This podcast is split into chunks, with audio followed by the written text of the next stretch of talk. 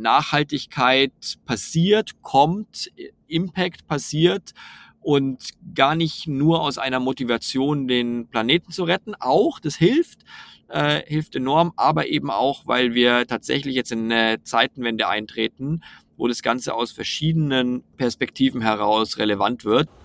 Hallo und herzlich willkommen bei den Mobility Pioneers. Schön, dass ihr wieder mit dabei seid.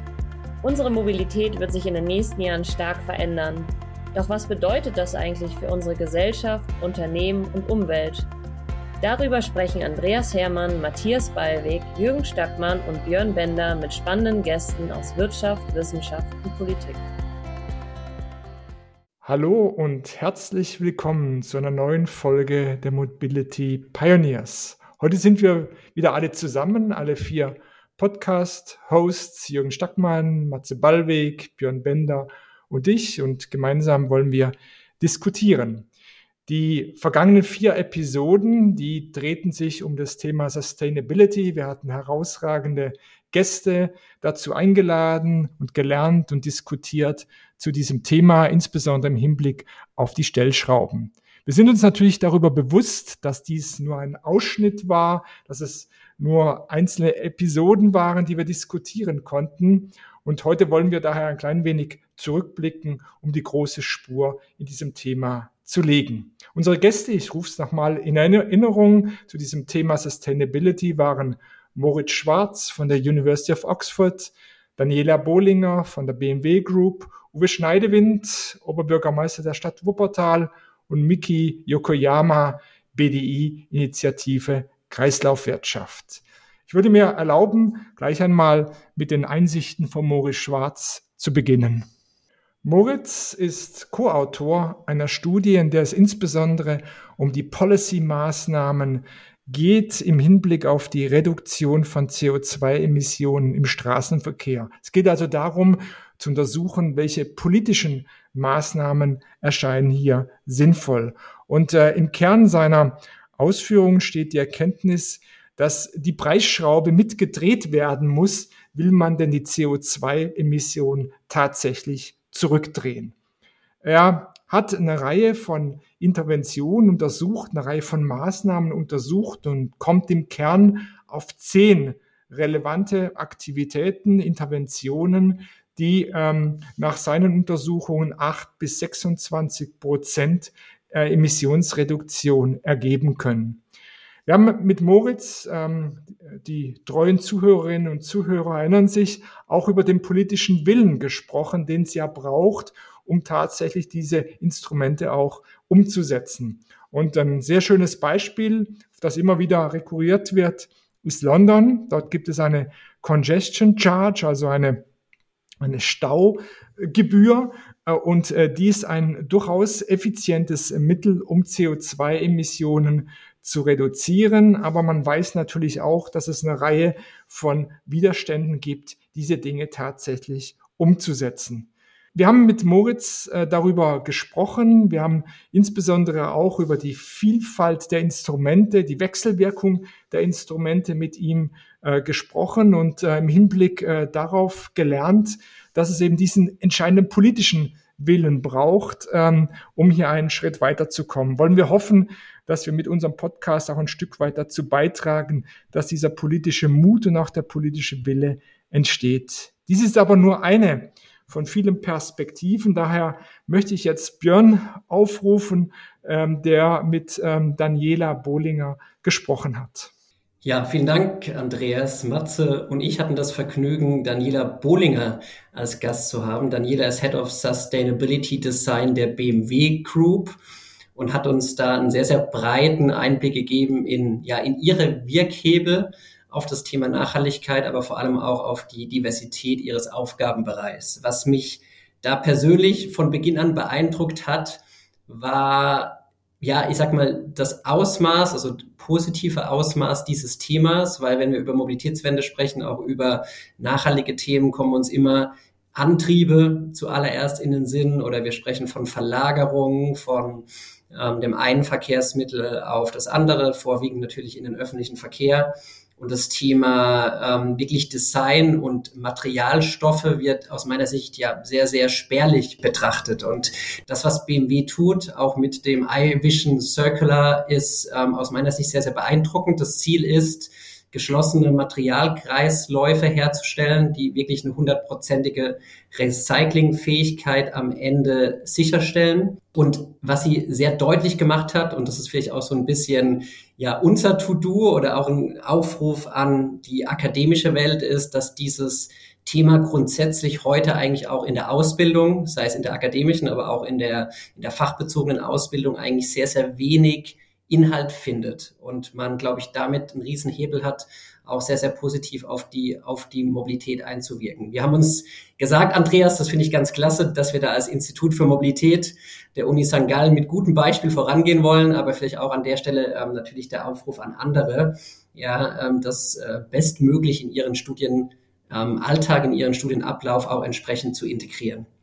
Wenn ich nochmal so ein bisschen überlege, was bei mir auch hängen geblieben ist, auch so ein bisschen mit der, mit der öffentlichen Verkehrsperspektive, dann ist es vor allem auch ähm, der Zyklus, in dem wir unterwegs sind. Ja, wir müssen uns vorstellen, heute äh, besitzt ein Kunde durchschnittlich, glaube ich, sieben Jahre ein gekauftes Fahrzeug. Natürlich ist es im Leasing oder im Finanzierungsbereich oftmals deutlich kürzer und somit hat man natürlich auch viel öfters die Möglichkeit, ein Interieur was Design angeht, was aber auch Materialstoffe angeht, äh, zu wechseln und immer wieder zu modernisieren. Und die Herausforderung jetzt im öffentlichen Verkehr, beispielsweise wenn man Züge oder Busse sich anschaut oder vor allem Züge, ist natürlich ein ganz anderes, weil die Zyklen viel, viel länger sind. Ja, wir müssen heute schon wissen, was wir eigentlich in 10, 15 Jahren auf die Schiene bringen. Das heißt, heute bestellen, inklusive der Materialien, die verwendet werden. Und die Züge werden am Ende noch 30 Jahre gefahren und bekommen maximal ein zweites Interieur nach 15 Jahren. Also die Zyklen sind ewig lange und äh, die Herausforderung, da natürlich auf die richtigen Materialstoffe zu setzen, ist ähm, wahrscheinlich vergleichbar höher. Insofern, ähm, ja, fand ich wirklich spannend, was Daniela ausgeführt hat und ich äh, mein Zutrauen, ich sag mal, in die Automobilindustrie dort auch einen großen Mehrwert für die Mobilitätswende zu liefern durch die geeigneten äh, Materialstoffe ist nach dieser Episode deutlich gewachsen. Du, Andreas, hattest äh, einen weiteren spannenden Gast aus der Politik. Genau. Matze und ich haben mit Uwe Schneidewind, dem Oberbürgermeister der Stadt Wuppertal, sprechen können und Uwe hat uns einen Einblick gegeben in die Veränderung des Mobilitätsangebotes in seiner Stadt, aber eben auch in die Herausforderungen und Schwierigkeiten, mit denen ein Oberbürgermeister zu kämpfen hat. Als wichtiges Instrument, um immer wieder Veränderungen durchzuführen, hat er die Bundesgartenschau genannt. Das ist ein großes Ereignis und bietet natürlich Chancen, hier die Verkehrspolitik auch ein Stück weit voranzubringen. Äh, wichtig ist, ähm, dass diese äh, Initiativen auch eingebettet sind in eine Bürgerbeteiligung. Man muss sozusagen die Menschen mitnehmen, um hier Veränderungen ähm, durchführen zu können. Deshalb geht die Planung dieser Buga sozusagen Hand in Hand mit der Entwicklung des Verkehrsangebots in Wuppertal. Wichtig aber auch äh, zu wissen, dass äh, die Handlungsmöglichkeiten für Oberbürgermeister in Deutschland beschränkt sind. Das hat zu tun mit dem Föderalismus, mit der Art und Weise, wie verkehrspolitische Entscheidungen in Deutschland getroffen werden. So kann zum Beispiel ein Oberbürgermeister gar nicht über das Höchsttempo äh, entscheiden, also zum Beispiel Tempo 30 Zonen einführen. Da haben dann äh, Landesgesetze den Vorrang. An manchen, bei manchen Themen geht es auch um Bundesgesetze.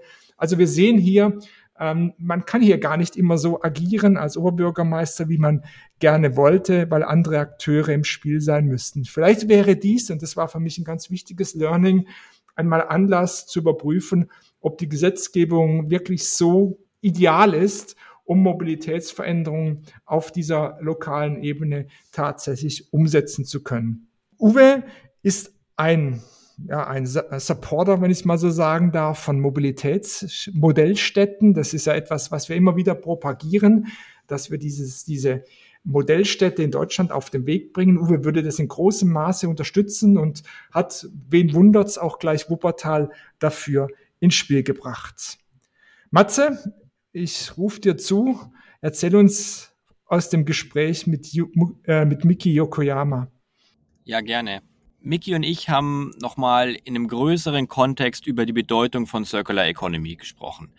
Nochmal ein Dach gegeben zu den Ausführungen von der Daniela, auch vom Uwe Schneidewind, äh, weil die Mickey natürlich da auch nochmal einen ganzheitlicheren Blick hat in ihrer Rolle als Vorstandsmitglied von der BDI-Initiative für Circular äh, Economy. Sie hat auch erzählt, was die Herausforderungen sind, wenn man so eine große Initiative steuern will, wie die auch mit einem BDI als größter deutscher Lobbyverband ganzheitlich zusammenarbeitet und den vielleicht auch ein bisschen frech nach vorne schubst. Und wir haben auch nochmal herausgearbeitet, was eigentlich insgesamt die Potenziale von Circular Economy sind. Dass Circular Economy nicht mehr nur aus einer Nachhaltigkeitsperspektive spannend ist, sondern eben auch aus einer Resilienzperspektive, dass es einfach wichtig ist, wenn man sich absichern möchte gegen regelmäßig brechende Rohstofflieferketten und potenziell auch gegen Preisschocks, dass man sich mit dem Thema beschäftigt, wie kann ich eigentlich mein Kundenbedürfnis befriedigen mit möglichst wenig äh, Rohmaterial und dementsprechend Circular Economy einfach in verschiedene Geschäftsprozesse integrieren muss. Und das ist natürlich absehbar, dass dieses Thema allein schon aus einer geopolitischen Situation immer relevanter wird. Egal ob Schiffe quer im Suezkanal hängen oder Pandemien kommen, wo ja jetzt hier Covid-19 auch sicher nicht die letzte war, oder eben auch geopolitische Krisen, Kriege, werden wir sehen, dass Wertschöpfungsketten unter Druck kommen und Circular Economy ist die Antwort. Und diesen bisschen größeren Blick haben Mickey und ich eben gemeinsam gewagt. Und äh, gegen Ende der Folge auch nochmal ganz spannend, hat Mickey dann über ihre Arbeit als Impact-Investorin geredet. Wie äh, verschiebt sie jetzt eigentlich auch Gelder in die Richtung? Wie fördert sie spezifisch Unternehmen oder investiert spezifisch in Unternehmen, die genau sich dieses Feld eben auch als unternehmerische Chance aufmachen. Weil was erstmal als Bedrohung klingt, brechende Lieferketten ist natürlich für ganz viele Unternehmen, gerade auch junge Unternehmen, eine Chance, hier Geschäftsmodelle rund um Circular Economy aufzubauen. Und auch darüber haben wir gesprochen. Und das ist auch das, was ich aus, aus all den Gesprächen und insbesondere auch nochmal aus dem letzten Gespräch ganz besonders mitnehme. Die Zeichen stehen auf Wandel. Nachhaltigkeit passiert, kommt, Impact passiert und gar nicht nur aus einer Motivation, den Planeten zu retten. Auch, das hilft, äh, hilft enorm, aber eben auch, weil wir tatsächlich jetzt in eine Zeitenwende eintreten, wo das Ganze aus verschiedenen Perspektiven heraus relevant wird. Und es ist Aussage genug, wenn die weltgrößten Vermögensverwalter äh, in die Richtung schieben, aber eben auch lokale Investoren wie Miki ihre Finanzmittel in die Richtung äh, schieben da können wir uns schon darauf freuen, dass wir einbiegen äh, in eine Ära, in der schonender Ressourcenumgang, aber auch faire Arbeitsbedingungen echt nochmal in einer anderen Bedeutung auf die Agenda kommen. Jürgen, du warst bei den Gesprächen dieser Runde nicht involviert und gerade deshalb fände ich es nochmal sehr spannend von dir zu hören. Wie schaust du jetzt äh, auf das ganze Thema Nachhaltigkeit? Ja, vielen Dank, Matze. Erstmal euch dreien Glückwunsch, äh, glaube ich, zu drei tollen Folgen. Habt ihr alle gehört natürlich. Ich fand diese drei unterschiedlichen Perspektiven auf dieses Thema unglaublich spannend und auch, glaube ich, unglaublich äh, aussagekräftig und äh, wie, wie du auch, würde ich erstmal sagen, ermutigend, ähm, dass, äh, dass vielleicht auch der Druck der Zeit na, aus vielen Richtungen vielleicht doch dazu führt, dass das Thema jetzt auf eine operative Agenda kommt von Unternehmen, von großen Verbänden und damit sicherlich an, an Relevanz gewinnt.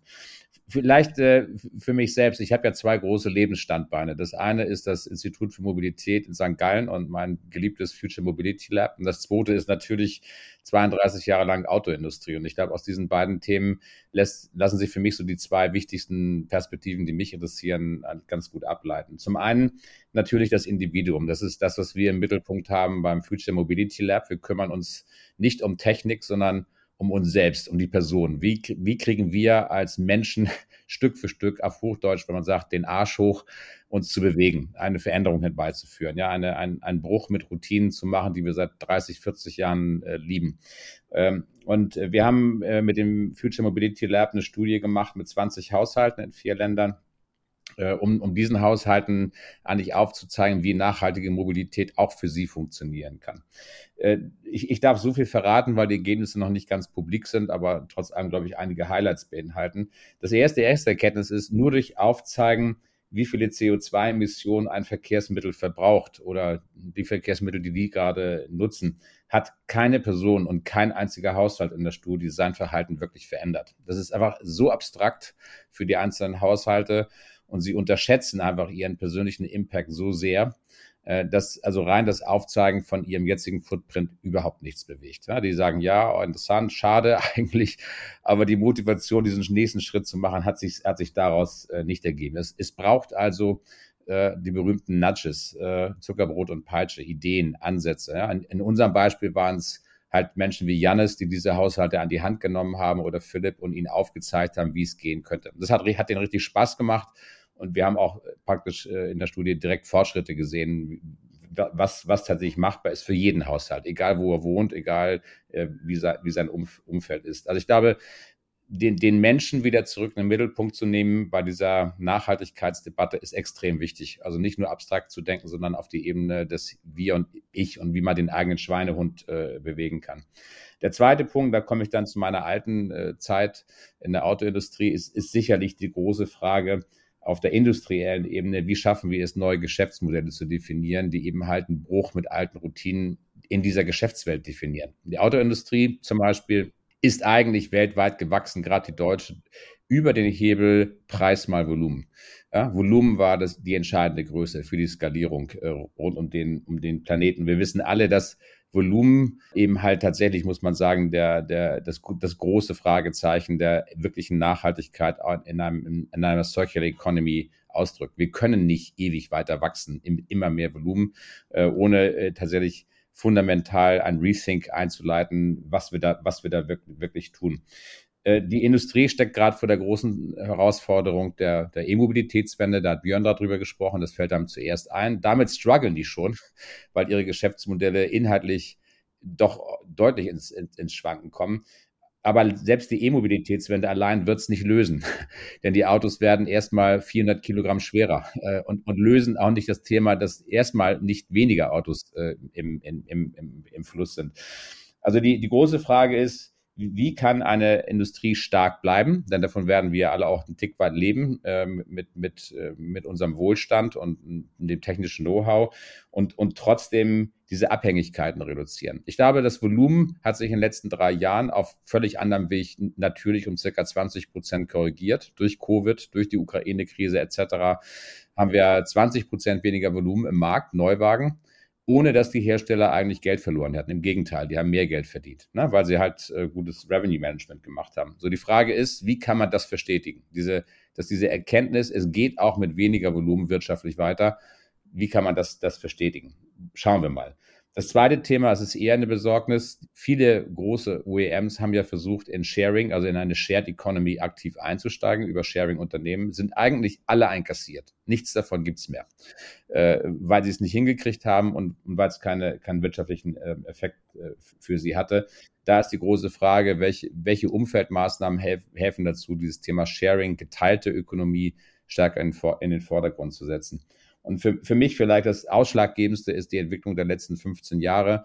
Wir sind alle groß geworden in relativ vernünftigen Autos, einem Golf, um ein Beispiel zu nehmen, oder einem Polo und relativ nüchtern, leicht, taten das, was sie tun sollten, von A nach B, äh, ja, ohne dass man zu viel Zeugs rumschleppt. Die Autos sind inzwischen völlig anders. Sie sind 300, 400 Kilogramm schwerer geworden, die haben bis zu 70, 80 PS mehr nehmen viel mehr Footprint und Ressourcen ähm, ähm ein. Äh, das ist diese SUV-Kategorie. Und da ist die große Frage, wie können wir betriebswirtschaftliches Ergebnis zusammenbringen mit kleineren Autokonzepten, ne, die es da inzwischen gibt. Und da gibt es, glaube ich, noch extrem viel zu tun. Also meine Summary ist eine Betrachtungsweise Individuum. Wie kriegen wir den Menschen bewegt, positiv etwas zu tun, es, es zu wollen? Und auf der anderen Seite, wie kriegen wir den industriellen Sektor dazu, ohne sich selbst zu hinterfragen, denn das wollen wir nicht wirklich, tatsächlich in eine neue Nachhaltigkeitsidee einzusteigen und dabei, äh, ist immer auch eine, eine Zukunft äh, zu sehen. Da ist noch viel, viel, viel zu tun. Ja, Matze, äh, das war jetzt ein bisschen lang, äh, aber ich denke mir, ich übergebe zurück an den Meister. Du, du bist eigentlich Mr. Sustainability und Circular Economy bei uns im, im Team. Du hast vor wenigen Wochen äh, deine neue Heimat in der Circular Republic in, in München gefunden und beschäftigst dich jeden Tag mit diesem Kapitel und zentralen Fragestellungen. Was ist denn deine oder eure Perspektive auf die Bereiche individuelles Verhalten und die Umstellung von Geschäftsmodellen? Das ist tatsächlich eine unglaublich spannende Frage. Wir beschäftigen uns nicht nur damit, nicht nur mit individuellem Verhalten, wir bauen auch Industrielösungen, ganz viel mit Multi-Stakeholder-Projekten. Wie schaut auch eine zirkuläre Batteriewertschöpfungskette aus? Da geht es auch ums äh, Verhalten. Aber gerade die Frage nach, äh, eben nicht um Verhalten, sondern um, da geht es auch äh, um Recycling, um, um, um Geschäftsprozesse. Gerade die Frage nach dem Verhalten ist aber spannend, weil die Erkenntnis, die sich da meines Erachtens durchsetzen muss, ist, das kommt aus Geschäftsmodellen. Das lösen wir nicht durch die kollektive Einsicht. Äh, und ich finde, ein sehr griffiges Beispiel da ist Spotify. Wir hatten alle Regale voll CDs. Davor Platten, dann irgendwann CDs und waren stolz auf eine immer größere äh, CD-Sammlung. Und, und jetzt haben wir alle ein Mobiltelefon, da sind dann Millionen von, von Liedern drauf und es ist viel mehr, als wir vorher mit CDs haben können und es fühlt sich deshalb auch überlegen an. Und selbst wenn das Kundenbedürfnis voll da gewesen wäre, mehr Musik schneller verfügbar zu haben, was es sicher, sicher gab und auch eine, irgendwie potenziell eine Zahlungsbereitschaft für mehr Musik schneller verfügbar. Es war erst, also, ich bin mir sicher, es gab auch äh, in den 90ern schon Verleihservices, die mit Fahrradkurieren CDs gebracht haben, wenn man sie gerade hören wollte oder so, aber das war noch nicht convenient und es brauchte das richtige Geschäftsmodell, damit sich das durchsetzt. Und das ist meines Erachtens auch die Antwort im Bereich Mobilität. Ich bin davon überzeugt, wir werden da sein, dass es sich total anachronistisch anfühlt, ein Auto gehabt äh, zu haben, was ja dann auch immer das Falsche ist. Wenn ich zum Ikea will, brauche ich ja einen Van und irgendwie, wenn ich in die Berge fahre, vielleicht einen Jeep, wenn ich irgendwo hinfahre, wo ich irgendwie jetzt öffentlich nicht hinkomme und, und so weiter sondern ich möchte eigentlich zu jedem Zeitpunkt 50 Autos besitzen und die Möglichkeit, ein geiles öffentliches Netz zu nutzen. Und das Auto und eines dieser 50 Autos, wenn ich irgendwie rausgehe, was in den Straßen außenrum ist, irgendwie nehmen zu können, das ist ja eine viel mächtigere Wertversprechen auch. Aber ja, bisher haben, waren die Geschäftsmodelle noch nicht da und du hast die richtige Frage gestellt, wie müssen wir Rahmenbedingungen ändern? Politische in den Städten, Rahmenbedingungen, äh, die sowohl nationaler als auch ein EU-weiter Gesetzgeber setzen kann, als auch Stadträte und, und Bürgermeister, als auch was muss ich potenziell auch technologisch noch ein bisschen tun in den digitalen Geschäftsmodellen, damit genau sowas möglich wird. Die Leute werden da Bock drauf haben und wenn das Geschäftsmodell da ist, dann steigen die Leute auch um. Wir müssen das Angebot bauen.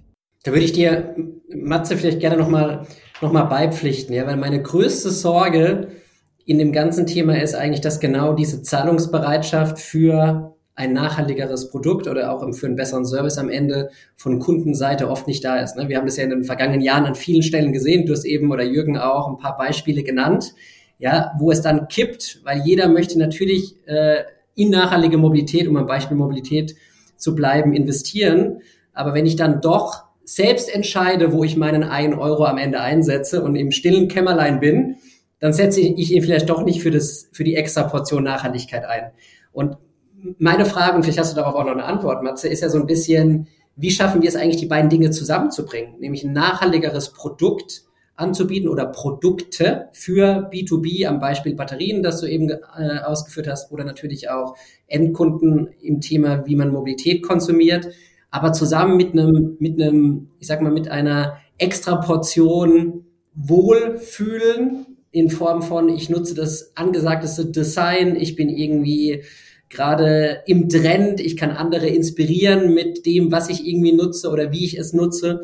Und das sind ja eigentlich so ein bisschen die Dinge, die, wenn man in die letzten 10, 15 Jahre schaut, Digitalisierung, Smartphone-Entwicklung und so weiter, die ja dann am Ende wirklich zu Kaufentscheiden geführt haben, ne? wenn es um Design geht, wenn es um Usability geht, Einfachheit geht und so weiter.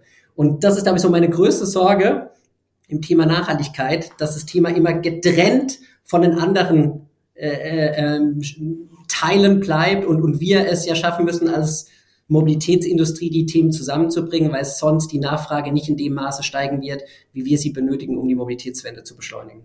Ja, voll d'accord. Die, wir werden das nicht lösen, wenn Kaufentscheidungen aus einem Nachhaltigkeitsrational getroffen werden.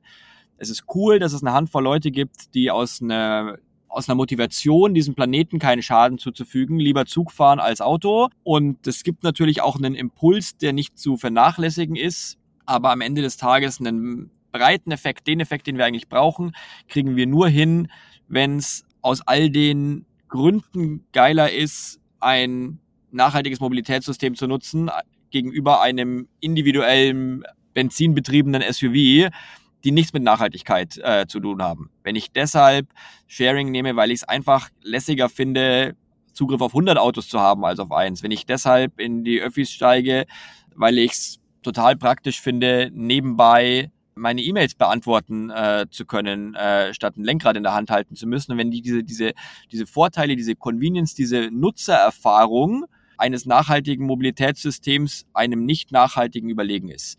So, das, das ist das, was, was jetzt die Mobilitätsindustrie, wie du gesagt hast, schaffen muss. Wir müssen von, wir müssen nachhaltige Lösungen in der Nutzererfahrung überlegen machen.